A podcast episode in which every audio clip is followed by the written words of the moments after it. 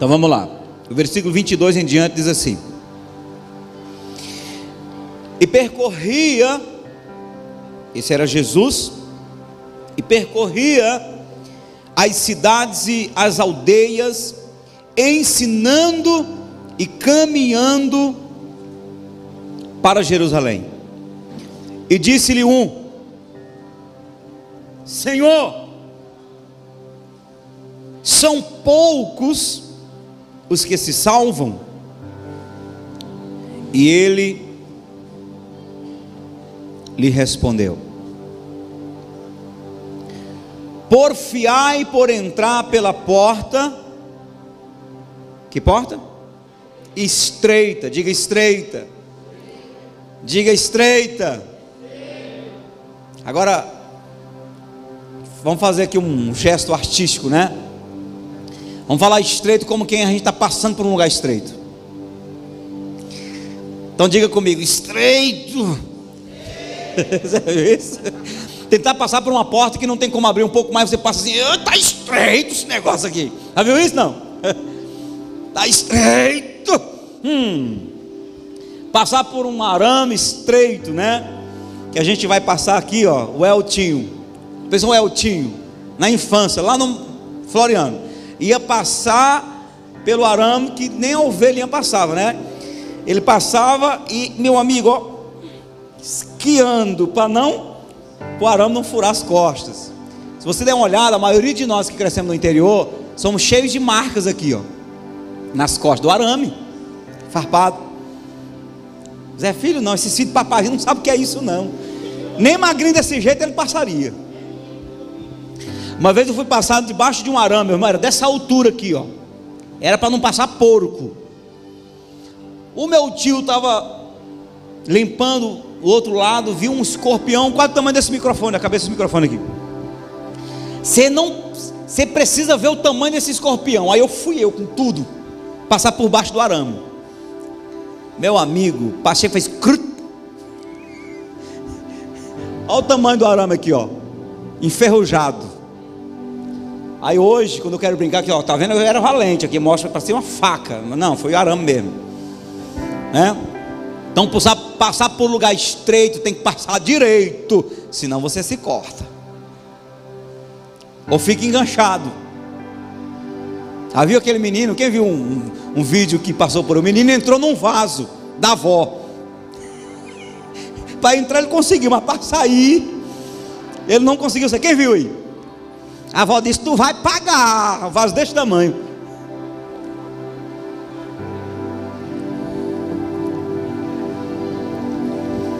Antigamente o Lucas passava o corpo, porque não tinha barriga, mas quando ia sair, a cabeça.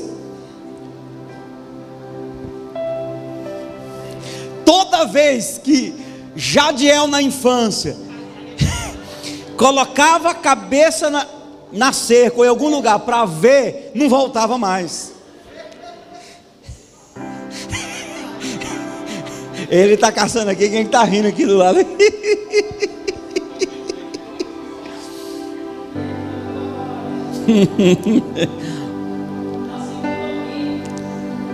Foi, né?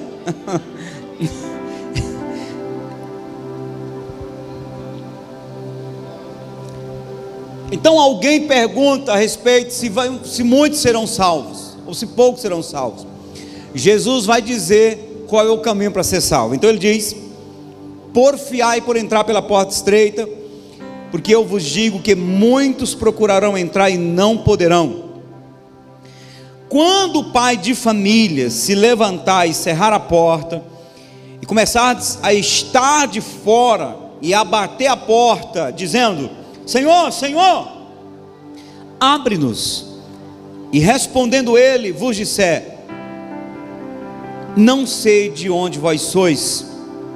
Então começareis a dizer: Temos comido e bebido na tua presença, e tu tens ensinado nas nossas ruas. E ele vos responderá: Digo-vos que não sei de onde vós sois, apartai-vos de mim, vós todos os que praticais a iniquidade. Ali haverá choro e ranger de dentes. Quando virdes Abraão, Isaac e Jacó, e todos os profetas do reino de Deus e vós lançados fora. E virão do oriente, do ocidente e do norte e do sul, e assentar-se-ão à mesa no reino de Deus. E eis que derradeiros há que serão os primeiros, e primeiros há que serão derradeiros. Palavra do Senhor. Amém? Aleluia.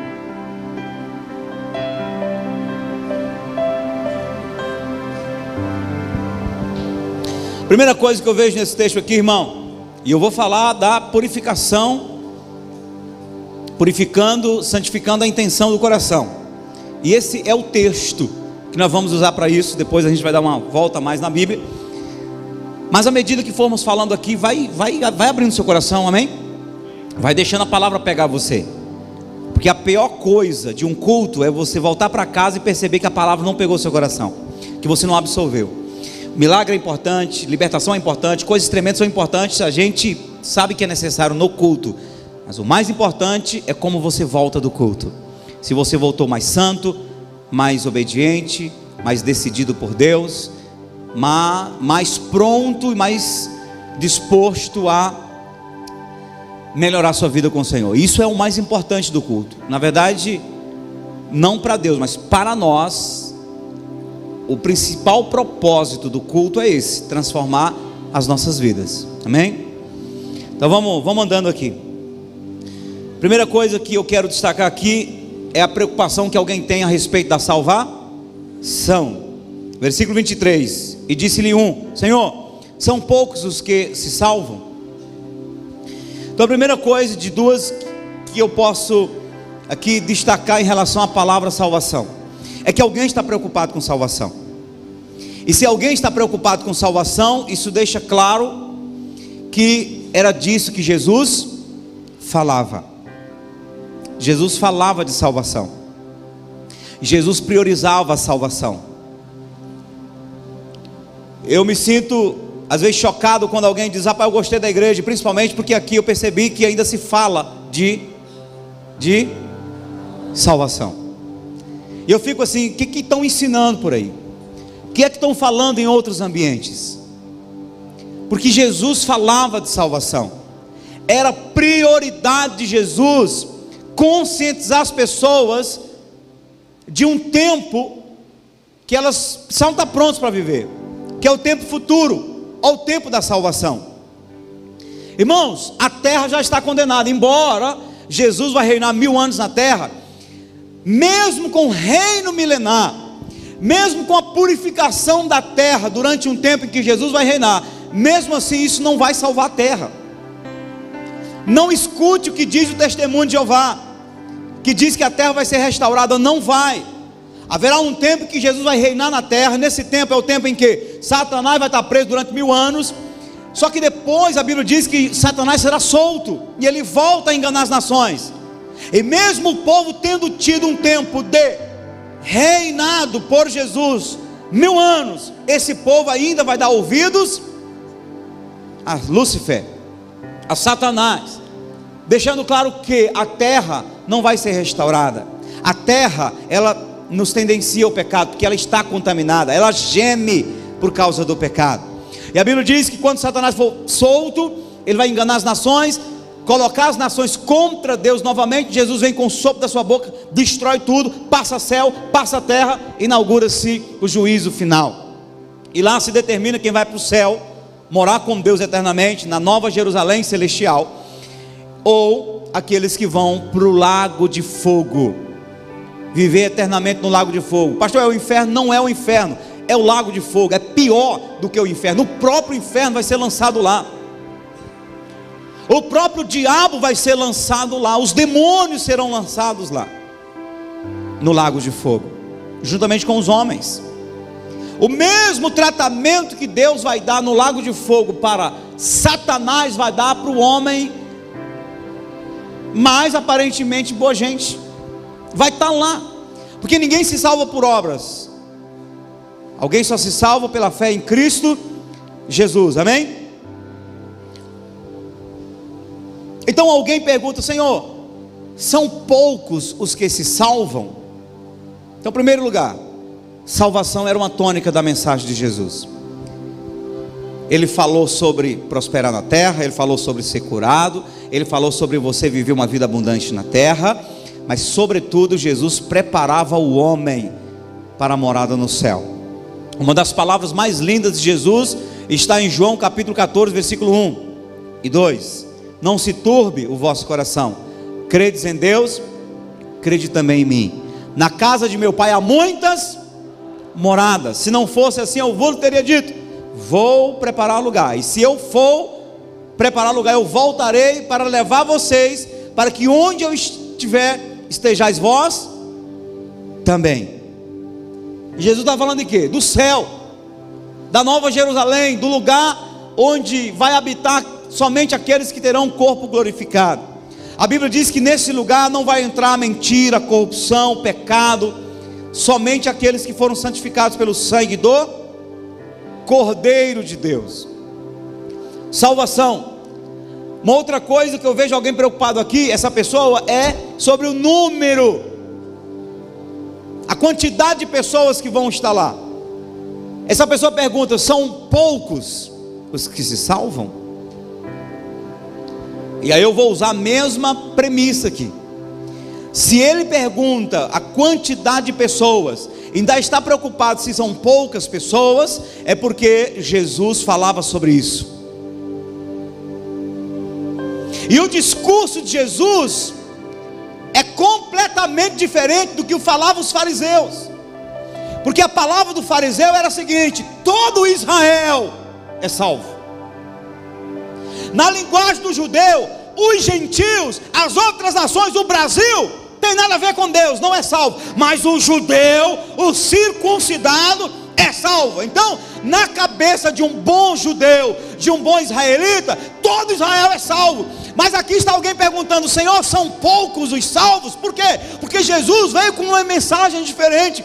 Jesus veio confrontando a realidade religiosa dos judeus. Ele veio dizendo: Não se enganem, não se iludam, não serão todos que serão salvos, apenas alguns serão salvos. E eu seria completamente leviano e irresponsável se eu não dissesse para essa igreja que nem todos vão subir.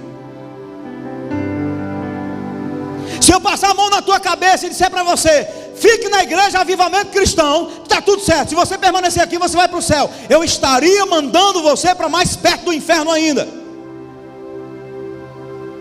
Não adianta você estar aqui dentro, não adianta você fazer parte desse ambiente, se você não permitir Jesus, se você não permitir Jesus dominar, reinar e governar o seu coração. Aqui é só um trampolim, irmão. Aqui é a beira do caminho. Este é um ambiente onde você possa aprender a ter um relacionamento com o Senhor Jesus. Tem gente que se relaciona bem com os pastores, se relaciona bem com os irmãos, mas está muito longe de Jesus. E eu preciso lembrar a essa linda, amada, maravilhosa congregação. São poucos os que vão entrar. E você precisa se esforçar. Porque você tem que fazer parte desses poucos. Você tem que fazer parte dos poucos que desse ambiente vão subir. E às vezes eu profetizo que todo mundo vai para o céu em nome de Jesus, que a gente tem que profetizar. Mas hoje eu estou com o pé no chão para dizer para você: cai na real. Não se iluda porque você pode perder a salvação mais rápido e mais fácil do que o que você possa imaginar. E não estou sendo aqui arminiano, dizendo que por qualquer motivo você perde salvação. Não, não se perde salvação por qualquer motivo. Se perde salvação por apostatar-se da fé. Não é porque você pecou que você já perde salvação. Não é aquele tipo de tipo, aquele tipo de tipo, ah, eu pequei o pensamento ruim. Oh, Jesus, meu nome foi apagado do livro da vida. Oh, me arrependo, eu acendo de novo. Ó oh, Jesus, tropecei, caí, Senhor, foi meu nome apagado do livro da vida. Ó oh, Jesus, eu me arrependo, acendo de novo. Não, não é isso. Não. Se perde a salvação por apostasia. O problema, sabe o que é? É que as pessoas, quando começam a dizer, não, se eu não perco a salvação quando eu peco, elas vão aceitando isso nas suas vidas, de uma tal maneira que daqui a pouco, isso virou uma, um estilo de vida, virou uma obstinação, e aí, porque ela está preocupada só em não se apostatar da fé, mas tudo bem pecar aqui, aqui, pecar aqui ali, e tudo bem se eu peco de vez em quando. E ela está tão preocupada em apenas não se desviar da fé, que não consegue perceber que já está desviada da fé. Quando Paulo diz assim, ó, quem está em pé, cuide para que não caia, se é que já não tenha caído da fé, ele não estava mandando a mensagem para o povo que tinha saído da igreja estava mandando a mensagem para o povo que estava dentro da igreja.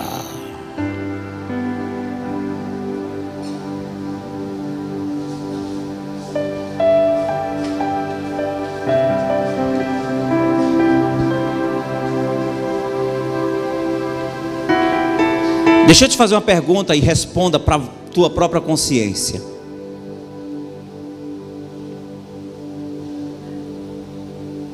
Você vai para o céu, você é salvo.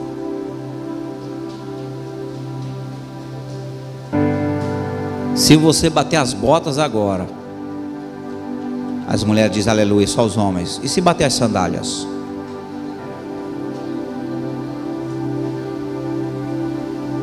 Para onde é que você vai agora?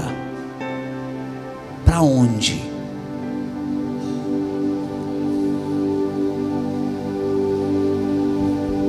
É importante que você não se iluda e acredite na possibilidade de você não fazer parte dos poucos que serão salvos. A tua segurança está aí. Porque quando você começa a olhar para um Deus leviano, um Deus bonachão, um Deus que fecha os olhos para a tua obstinação, achando que Ele não vai considerar cada momento da sua vida, essa é a tua morte. Porque só pensa assim quem não tem temor de Deus. Quando eu perco o temor de Deus, eu então começo a me iludir achando, não, não, essas coisinhas aqui, Deus não está nem olhando, Deus não liga para isso não. E deixe que uma coisinha, fora outra coisinha, com mais uma coisinha, com mais uma coisinha, bota dois caroços de milho e deixa uma galinha que está com papo seco comer. Você não vai ver diferença. Coloca 20 caroços de milho. Ela vai comer todos os 20, de um por um. E você vai ver o papo dela crescer. Então, com essa coisinha de que tem nada não, tem nada não, tem nada não, tem nada não. Isso vai gerando uma, um sofisma dentro de você. E daqui a pouco você está desviado dentro da igreja distante do Senhor.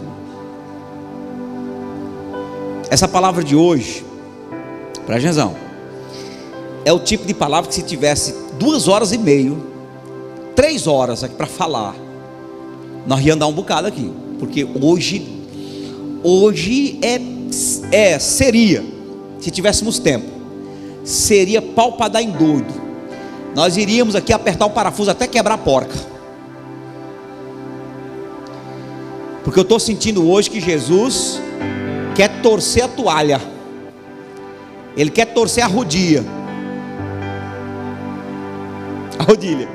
Ele quer. É, hoje as mulheres não fazem mais isso, porque cada, quase, toda mulher tem uma máquina em casa. Mas, meu amigo, lá no interior assim. Um pega numa ponta, outro pega na outra do lençol. Vai. Tu roda para lá, eu rodo para cá. Bora. Aí criando um buchinho lá no meio. Hã? Aí a gente espreme, fica parecendo uma cobra, né? Para sair até o último pingo d'água, que é para poder secar mais rápido. Eu estou pela fé enxergando dois anjão aqui. Dois anjão. Um está desse lado, o outro está daquele outro. Eles estão enrolando a igreja hoje aqui, ó. E vão espremer até sair a última gotinha de água com espuminha de sabão, porque tem sabão no meio, tem produto do céu para limpar. Você vai sair daqui limpo, limpo, limpo hoje. Abençoado, santificado. Quem diz amém? Quem diz aleluia? Então, pega aí. Você vai precisar empendurar na carroça hoje. Senão você não pega carona. Porque, meu irmão, pode ter certeza que essa preocupação, se são poucos, se são muitos, é uma preocupação do Espírito Santo no nosso coração. Quando Jesus começava a pregar para os caras, começava a apertar o coração deles, e apertando, e à medida que eles iam ouvindo Jesus, eles já se preocupavam: peraí, eu vou estar nesse negócio, eu não vou, eu vou estar no meu, eu não vou, eu vou ser salvo, eu não vou. Aí o cara não aguenta: Senhor, Senhor, diga logo aí, são muitos ou são poucos os que serão salvos? Aí Jesus poderia ter dado uma animada, né? Uma animada. Mas ele diz: porfiai, por entrar pela porta estreita. Então, apesar do evangelho, não, a salvação não ser por obras, por boas obras, eu quero te dizer que as más obras são sinais de que a pessoa ainda não passou pela porta estreita. Porque as más obras, uma vida leviana, uma vida irresponsável, denuncia que a pessoa não entendeu que a porta é estreita e que o caminho também é estreito.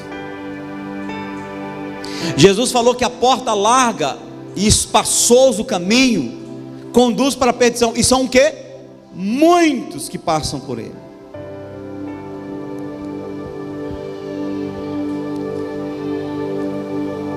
E ele está dizendo aqui, ó, porfiar, a palavra porfiar é se esforçar, é lutar, dá um sentido de competir.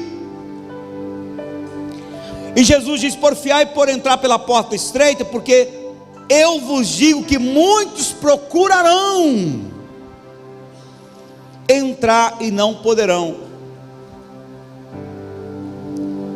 Porfiai, lute, porque muitos vão tentar, vão procurar entrar e não vão conseguir.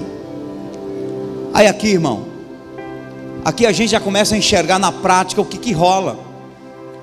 Porque quantas pessoas por ano não entram numa igreja evangélica? Não estou falando nem da igreja católica, estou falando uma igreja onde as pessoas escutam a palavra e têm a oportunidade, são apeladas, são desafiadas a tomar uma atitude com Jesus. Então estou falando da igreja evangélica. Eu não estou falando da igreja católica, eu não estou falando da igreja que você entra e sai, não entendeu nada, não foi desafiado a mudar sua vida, só foi consolado a respeito da própria vida errada que você vive. Estou falando disso. Estou falando de igreja evangélica. Quantas pessoas entraram no avivamento cristão ao longo de 2020? Quantas pessoas entraram nas Assembleias de Deus, batistas e outras igrejas que pregam a palavra de Deus? Quantas pessoas entraram ao longo do ano? Se todas elas tivessem permanecido, todas essas igrejas teriam reformado, aumentado de tamanho umas duas, três vezes durante o ano. Se todas as pessoas que vieram aqui gostaram da palavra, prometeram que voltariam de novo, deram a mão de fé e sumiram, dava para a gente encher cinco lugares desses, só nesse ano. Muitos procurarão. Uma coisa é procurar, meu irmão, outra coisa é porfiar.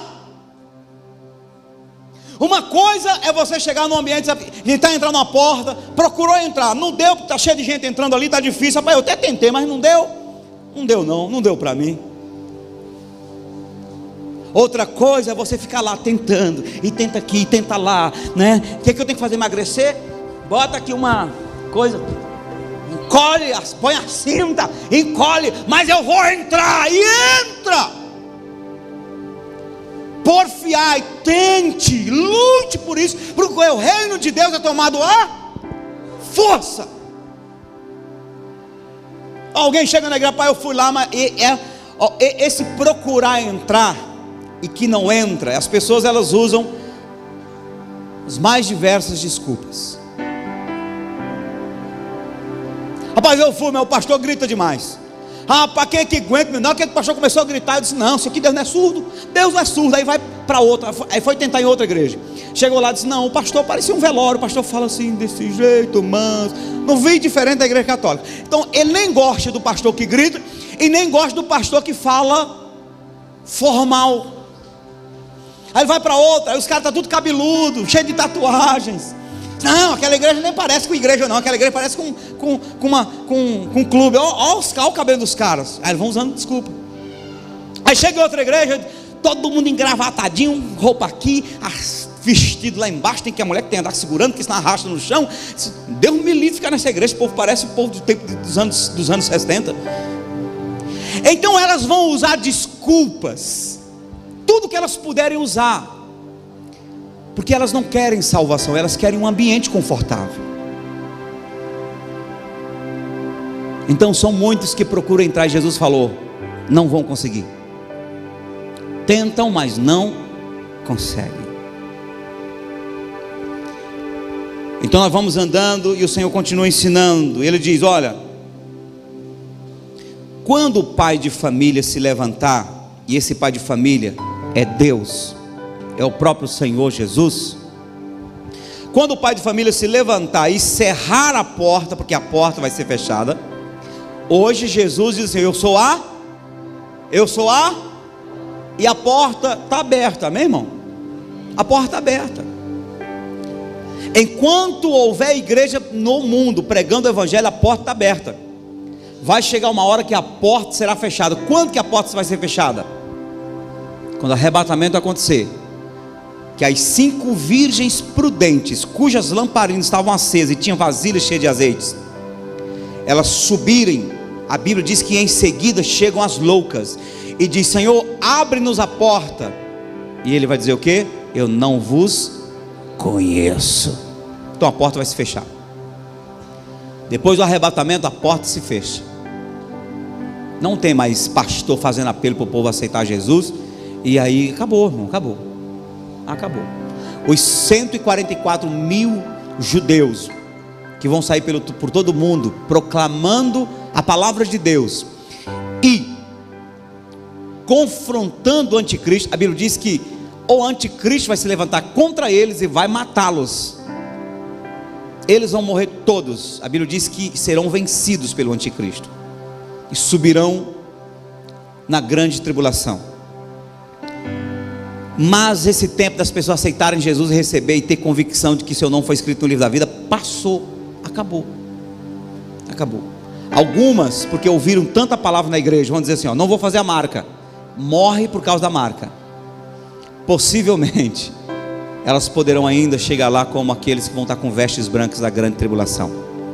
Mas vão ter outros que vão fazer isso, não porque amam Jesus, não porque o reconhece como seu Salvador, mas apavorados porque a família inteira subiu para o céu e eles não querem fazer a marca da besta porque estão apavorados, falaram tanto da marca da besta. Mas o coração não, não foi entregue ao Senhor Jesus. Vão morrer de graça. Ah, irmão, vai acontecer cada coisa. Eu não vou pregar sobre fim dos tempos hoje, então vou voltar aqui. A porta vai se fechar. E eles vão dizer: Senhor, Senhor, abre-nos. E o Senhor vai responder: não sei de onde vós sois.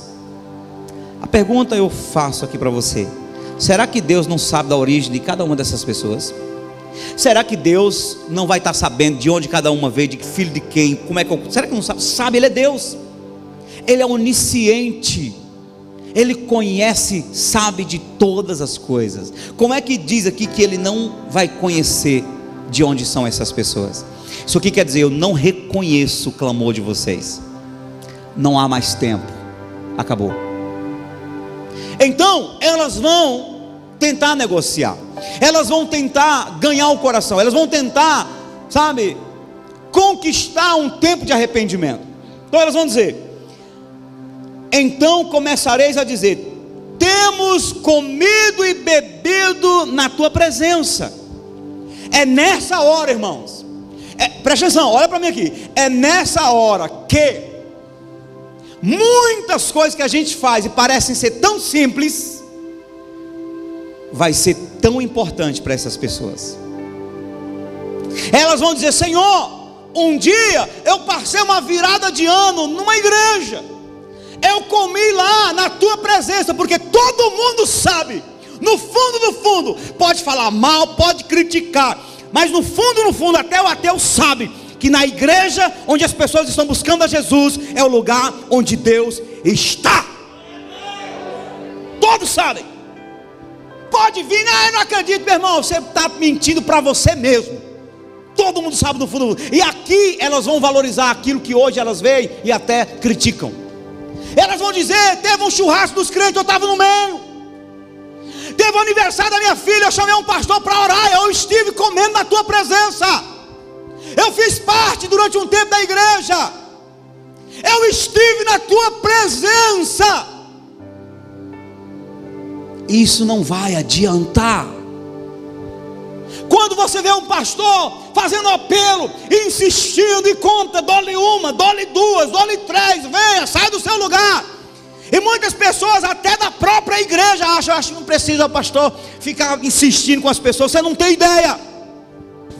Existem milhares de pessoas que, por causa de uma insistência de um pastor, de um pregador, ela veio na última hora, às vezes até sem vontade, o Espírito Santo empurrando ela e elas lá tiveram oportunidade, caíram no ambiente, foram tomando consciência, se converteram e foram para o céu, e é isso que vale. Que você puder fazer para manter as pessoas na igreja, no ambiente, se esforce, convença, jejue e ore. Por quê? Porque o ambiente em si ele não salva, mas se a pessoa se mantiver no ambiente, ela vai ter a chance de um momento como este, ela se converter de verdade porque esse ambiente é importante. Lá elas vão reconhecer: eu estive na tua presença. Algumas saem da igreja dizendo assim: eu fui naquela igreja, não gostei muito. O pastor era barulhento, aí eu não senti nem um arrepio, não senti nada. Mas naquele dia vão dizer: eu estive na tua presença, porque vai ser colocado para fora a consciência delas. Elas não vão ter aqui se assegurar. Então vão dizer: Senhor, eu reconheço que naquele dia o Senhor estava lá, mas eu não dei ouvidos. Eu creio que é importante cada culto, cada momento que a gente tem com Deus, por mais simples que seja, por mais que seja desprovido de poder de unção, se estamos aqui em nome de Jesus, a palavra diz: onde tem dois ou três reunidos no meu nome, eu estarei lá. Jesus está aqui. Valorize o culto, valorize qualquer coisa que um crente faz, esteja no meio, Jesus está lá.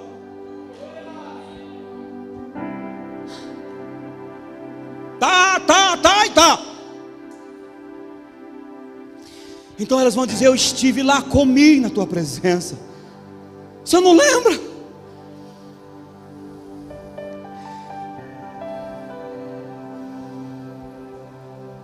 E elas vão dizer: ensinado nas minhas ruas. O Senhor ensinou na minha rua. Muita gente do Pedra Mole, que em nome de Jesus eu profetizo que vai ser o contrário, que vão se converter todo mundo. Mas muitos vão dizer: Eu tive lá naquela cruzada do Pedra Mole. Senhor, lembro que eu estava lá naquele campo ali, do Pissarreira, um ou dois? Dois? Pissarreira 2 estava lá no dia que o pastor estava lá, que os irmãos estavam lá, que a igreja. Eu estava lá, o Senhor ensinou minha rua. Eu recebi os crentes na minha casa, eles oravam por mim. O Senhor ensinou na minha rua. E o Senhor vai dizer: Eu não conheço.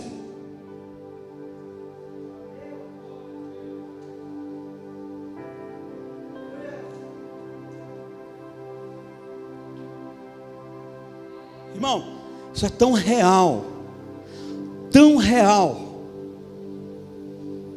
e a carência, a necessidade de buscarmos um avivamento é que a presença de Deus vindo se manifestando em nós, isso aqui vai tornar-se mais real dentro de nós. Porque tem gente que eu sei que está sentindo o que eu estou falando, está tomando, está entendendo, mas tem gente que não está sentindo nada. Tem gente que olha para isso aqui e diz: Não, isso aí vai ser um dia, não sei nem se vai acontecer. Mas eu quero te dizer que isso é mais real do que o que você está vendo na sua frente. Isso aqui vai ser mais real do que a comida que nós comemos, o ar que nós respiramos. Isso aqui vai acontecer. E eu creio, sinto no meu espírito que será em breve. Em breve nós teremos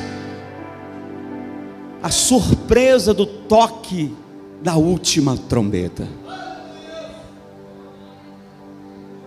E ele vos responderá: Digo-vos que não sei de onde vós sois, apartai-vos de mim, vós todos os que praticais a iniquidade. Eu tenho tido cuidado de, durante um bom tempo, mostrar para as ovelhas desse ministério que iniquidade e pecado são coisas distintas, embora venham da mesma raiz. Pecar, a Bíblia diz que pecar é errar o alvo, é um erro, ok? E Jesus fala que as pessoas erram por não conhecer as Escrituras, nem o poder de Deus. Mas quando você conhece as Escrituras e o poder de Deus, e permanece naquele pecado, já não é mais errar, já não é mais pecado, é desobediência. E a desobediência a algo que você entende, que é claro, o nome dessa desobediência é iniquidade. Então ele não está dizendo aqui, ó, não conheço vocês que pecaram. A Bíblia diz que todos somos pecadores. Se dissermos que não temos pecado, somos mentirosos. Ele não está dizendo, eu não conheço vocês que pecaram, mas eu não conheço vocês que praticaram a iniquidade. Praticar não é errar, praticar é fazer de algo um estilo de vida. Eu pratico isso. Eu posso chegar em casa e fazer alguns exercícios físicos. Aí eu faço. Levanto aqui, dou aqueles pulinhos. Aí fico só de bermuda, vou para o espelho e esperar que alguma coisa aconteça. Nada. É só o bucho lá. Lindo, né? Outra coisa é um mês depois, todos os dias eu estar tá fazendo a mesma coisa. Isso vai mudar o meu formato. Que não precisa, né? Tá.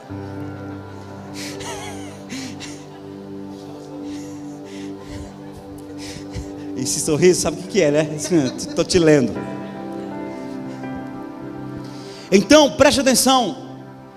Deu aquela pecada, vacilou, meu Deus, tem misericórdia. E sai daquilo. É uma coisa.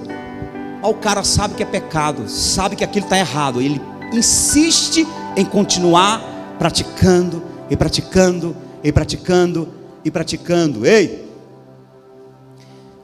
Para agradar alguns jovens dessa geração, algumas pessoas têm criado um discurso dizendo que masturbação é coisa de jovem mesmo, não tem jeito não.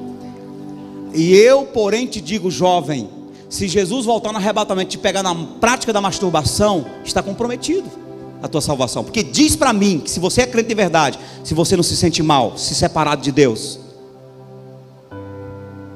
Então a prática do pecado te leva para o inferno, porque isso vira de iniquidade. A prática do pecado é dizer assim: Senhor, tudo bem, eu sei que eu não devo fazer, mas eu vou fazer. É desobediência. A Bíblia diz que o pecado da desobediência está na categoria do pecado da feitiçaria. E a Bíblia diz que os feiticeiros não herdarão o reino de Deus. Então apartai-vos de mim, vós que praticais a iniquidade. E sabe qual vai ser a dor maior? A maior dor dessas pessoas? não vai ser somente porque elas vão para o inferno ou para o lago de fogo. Mas a Bíblia diz assim: ó, ali haverá choro e ranger de dentes. Quando? Quando entraram no inferno? Não. Quando virdes Abraão, Isaac e Jacó e todos os profetas do reino de Deus e vós lançados fora. Elas vão ver o que Deus preparou para os patriarcas, preparou para os profetas. E elas vão dizer: ali é o meu lugar, era para lá que eu deveria ir. Uma coisa, meu irmão, é você nunca ter dinheiro. E você diz, rapaz, eu, eu sinto tanta falta de ter dinheiro, eu sinto falta de um padrão de vida. Qual o padrão de vida que você nunca teve? Você não tem falta de um estilo de vida que você nunca viveu. Ok? Então tem gente que morre pobre, se achando rico. E glória a Deus, porque para satisfação. Então, uma coisa é você nunca ter experimentado, nunca ter visto e nunca ter entendido que aquilo é seu. Então você morre insatisfeito. Outra coisa é você aqui à beira da morte e ter acesso a um documento que diz que você era sempre, foi sempre foi rico, que você poderia ter vivido uma vida diferente e você tem um patrimônio riquíssimo. Aí você vai morrer com a sensação de que não viveu aquilo que você deveria ter vivido. Quando os caras ouvirem do Senhor, eu não vos conheço, isso já vai ser doloroso. Mas quando eles olharem para o lugar que o Senhor preparou para eles e eles não poderem entrar lá, isso vai doer muito mais. Eu sempre me lembro do que meu pastor falava sempre. A maior dor da pessoa que vai para o lago de fogo não é só ir para o lago de fogo, é olhar para o céu, é olhar para Deus, é olhar para todos aqueles que eram pior que ele, entrando no céu, para desfrutar do lugar que é dele, que ele deveria estar lá. E ele não está lá porque ele rejeitou ao Senhor. Então, quando Jesus fala porfiar e por entrar pela porta estreita, ele fala de uma luta. E que luta é essa? Essa luta é uma luta interna. Se a nossa luta por entrar no reino de Deus, irmãos, fosse externa, fosse física, estava fácil. Era só brigar com todo mundo, era a gente realmente assumir uma postura de violento e acabou-se. Só que Paulo diz assim: ó, a nossa luta não é contra carne e sangue, mas contra os demônios. E os demônios não atuam fisicamente na gente, os demônios atuam onde? A briga do diabo é para roubar o nosso coração. É por isso que a palavra de Deus fala em Provérbios, se eu não me engano, 4, 23. Ele diz, Provérbio 4, 23, deixa eu ver se é. Sobre tudo que se deve guardar, guarda o teu coração, porque dele procedem as saídas da vida. O diabo está lutando para roubar o teu coração. Por isso que o diabo não aparece para você com chifre. Ele não aparece com os olhos vermelhos, com cauda. Não. Porque ele vai afastar você. Ele aparece para você com coisas que vão atrair você. Porque ele quer o teu coração.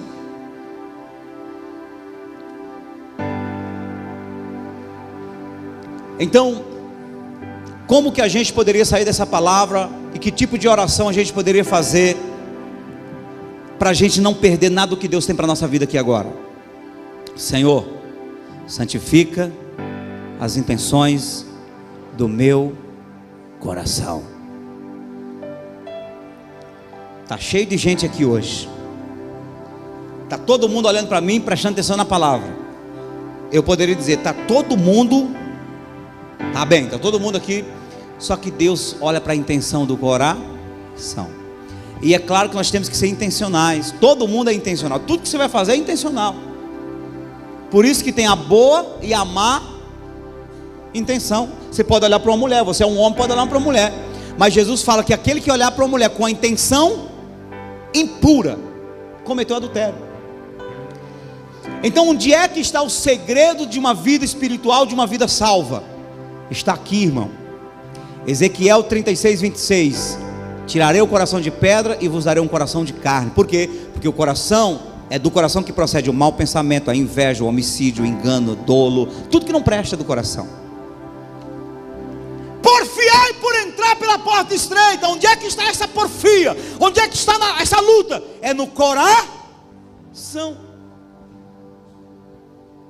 Para o anjo da igreja lá de Jesus falou assim: ó, Eis que estou à porta e bato. Você acha que alguém pode impedir Jesus de entrar aqui no lugar desse? Sim ou não? Ninguém pode impedir. Se ele quiser, ele entra e sai na hora que ele quer. Amém? Então ele não poderia dizer que a porta da igreja estava fechada para ele. O que estava fechado para Jesus era a porta do anjo da igreja. Por isso que a gente, quando faz o apelo, fala: Eis que tua porta e bate. A porta é o coração, porque de fato é o coração. As nossas guerras não estão nem aqui completamente. E não estão aqui. As nossas guerras estão aqui, irmão. Presta atenção. quando você está com o coração duplo, com o coração leviano, com o coração roubado, você não tem forças, você não tem paixão por algo. Se o cabra está com o coração dividido entre a esposa e outra mulher, ah, é sofrimento para ele mesmo. Na hora que ele decide pela amante, tem quem volte ele. Na hora que ele decide pela mulher, ele está pronto para dar os pés na amante. É questão de coração. Por isso que o arrependimento tem que acontecer no coração. A gente fica, ah, o Piauí é difícil, o povo é imagem de escultura. Irmão, na hora que Jesus pega o coração, o povo mesmo quebra as imagens de esculturas. Quando Jesus entra no coração, elas quebram a imagem de escultura, elas abrem, muda até o nome se for preciso. Porque é uma questão de coração. Por isso que a palavra do Senhor fala em Provérbios: Filho meu, dá-me o teu coração porfiar e por entrar pela porta estreita. Jesus não fala dos cristãos pegar arma e estar tá lutando contra o imperador, não. Está falando de uma guerra no coração. Dá-me o teu coração. Se o teu coração for meu, não há imperador, não há leão, não há espada que te tome de mim. Fique de pé. Porque Jesus vai nos dar um templo grande. E nós vamos voltar a fazer culto de três horas, porque na hora que a pregação está começando a ficar boa, o cão do tempo.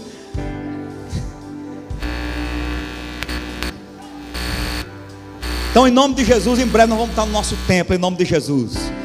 E o tempo vai trabalhar em nosso favor. Nós vamos fazer três horas de culto. Aí a gente diz amém para os irmãos e vai dizer assim: olha, quem quiser um pouco mais pode continuar, que é, vai, vai, a, a onda continua. Porque quem ama o Senhor não quer ter uma, duas horas de culto. Quem ama o Senhor quer ter quatro, cinco horas de culto. Eu, pelo menos, sou assim. Quando eu vou para um lugar que o negócio está ficando forte, já termina, eu, oh meu Deus, ainda cabia tanto mais. Mas em nome de Jesus, volte para casa hoje com o coração completamente dele. E a nossa oração nobre vai ser: Senhor, santifica as intenções do meu coração, captura totalmente meu coração Segundo Timó 1 Timóteo 1,5 fala sobre um coração puro e uma fé não fingida. Ei, quando o teu coração não é totalmente dele, até a tua fé é falsa. Até a minha fé é falsa. Quando eu percebo que a minha fé, a minha oração está sem força, eu checo o meu coração. Porque quando o meu coração está completamente rendido ao Senhor Jesus, a minha fé, a minha oração tem outro efeito. Aleluia, Senhor. Aleluia. Feche seus olhos. Comece a entregar o seu coração ao Senhor. Entrega o seu coração a Ele.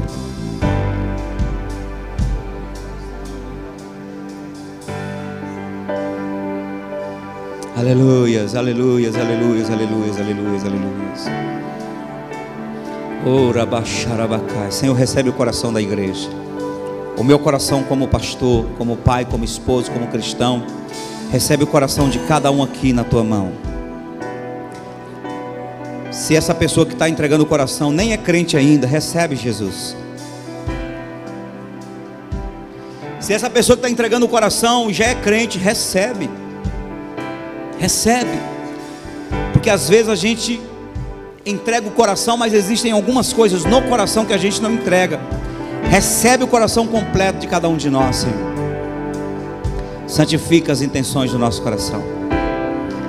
Que a minha intenção em permanecer na igreja seja santificada. Que a minha intenção em vir para o culto seja santificada. Que a minha intenção no trabalho seja santificada. Que minha intenção nos meus relacionamentos sejam santificados. Que a minha intenção na oração seja santificada. Que a minha intenção no louvor seja santificada. Que a minha intenção na leitura da Bíblia que a minha intenção na fé, tudo seja santificado, separado da incredulidade, separado do aproveitadorismo, separado, ó Deus, da iniquidade, separado, ó Deus, de todo tipo de misturas.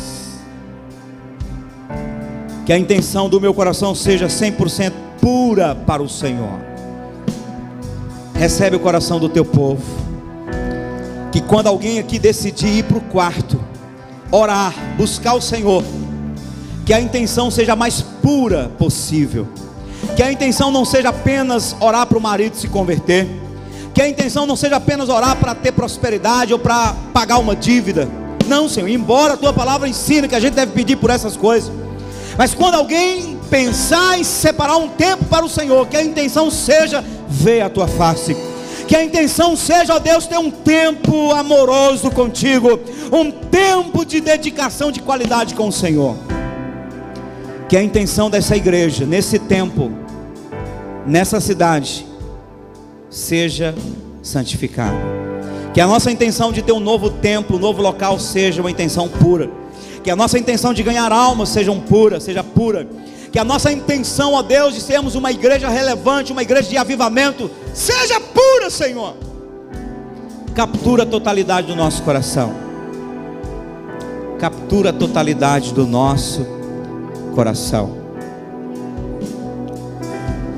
Por favor. Por favor, Senhor. Por favor. Quando qualquer membro dessa igreja comentar sobre esse ministério, por mais bênção que seja esse ministério em sua vida, quando comentar com outros crentes, que a intenção seja mais pura possível, seja celebrar a gratidão por estar num bom ministério, um ministério que está correspondendo ao seu coração, e não a intenção de falar bem do ministério, enquanto que a pessoa vai sentindo mal com o próprio ministério dela. Se alguém tiver que elogiar os pastores desse ministério, que a intenção não seja para que as pessoas enxerguem o quanto os pastores delas não são bons, que a intenção seja purificada. Porque, Senhor, que o Senhor coloque uma guarda em cada lábio, cada palavra que alguém for falar aqui, por mais bonita que seja, se essa palavra tem a intenção de denegrir outros ministérios, outros pastores, denegrir e depreciar outros lugares, que o Senhor corrige que essa pessoa não abra a boca para falar nada.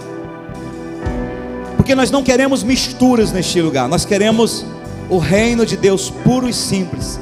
Queremos o Senhor Jesus pleno em nosso meio e dentro de nós. Dá-me um coração igual ao teu, meu mestre. Dá-me um coração igual ao teu, coração disposto a obedecer cumprir todo o teu querer. Dá-me um coração igual ao teu. Com os olhos fechados, nós já vamos terminar. Mas se tiver alguém aqui que não é crente, quer entregar sua vida para Jesus agora, eu quero orar por você. Você que não é crente, quer entregar a vida para Jesus agora, levante sua mão direita bem alto, quero orar por você. Ou você que um dia foi crente, se afastou e quer voltar para a igreja agora, levante sua mão bem alto, quero orar por você. Vamos, amém? Amém? Você que não é crente, quer entregar a vida para Jesus, levante a mão. Amém? Pastor, eu não sou crente não, mas hoje eu estou decidido a entregar minha vida para Jesus. Tem alguém? Acena assim. Deixa eu ver você. Aleluia. Tem alguém? Pastor, eu andei durante um tempo na igreja, mas eu desisti, desanimei. Mas hoje eu quero voltar para os caminhos do Senhor. Tem alguém? Não tem?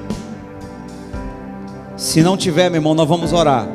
Mas se tiver alguém aqui que não é crente, que não é convertido, eu diria que você não deveria sair por aquela porta sem entregar sua vida para Jesus. Entrega a tua vida para Jesus. Tem alguém? Tem alguém? Levante a mão.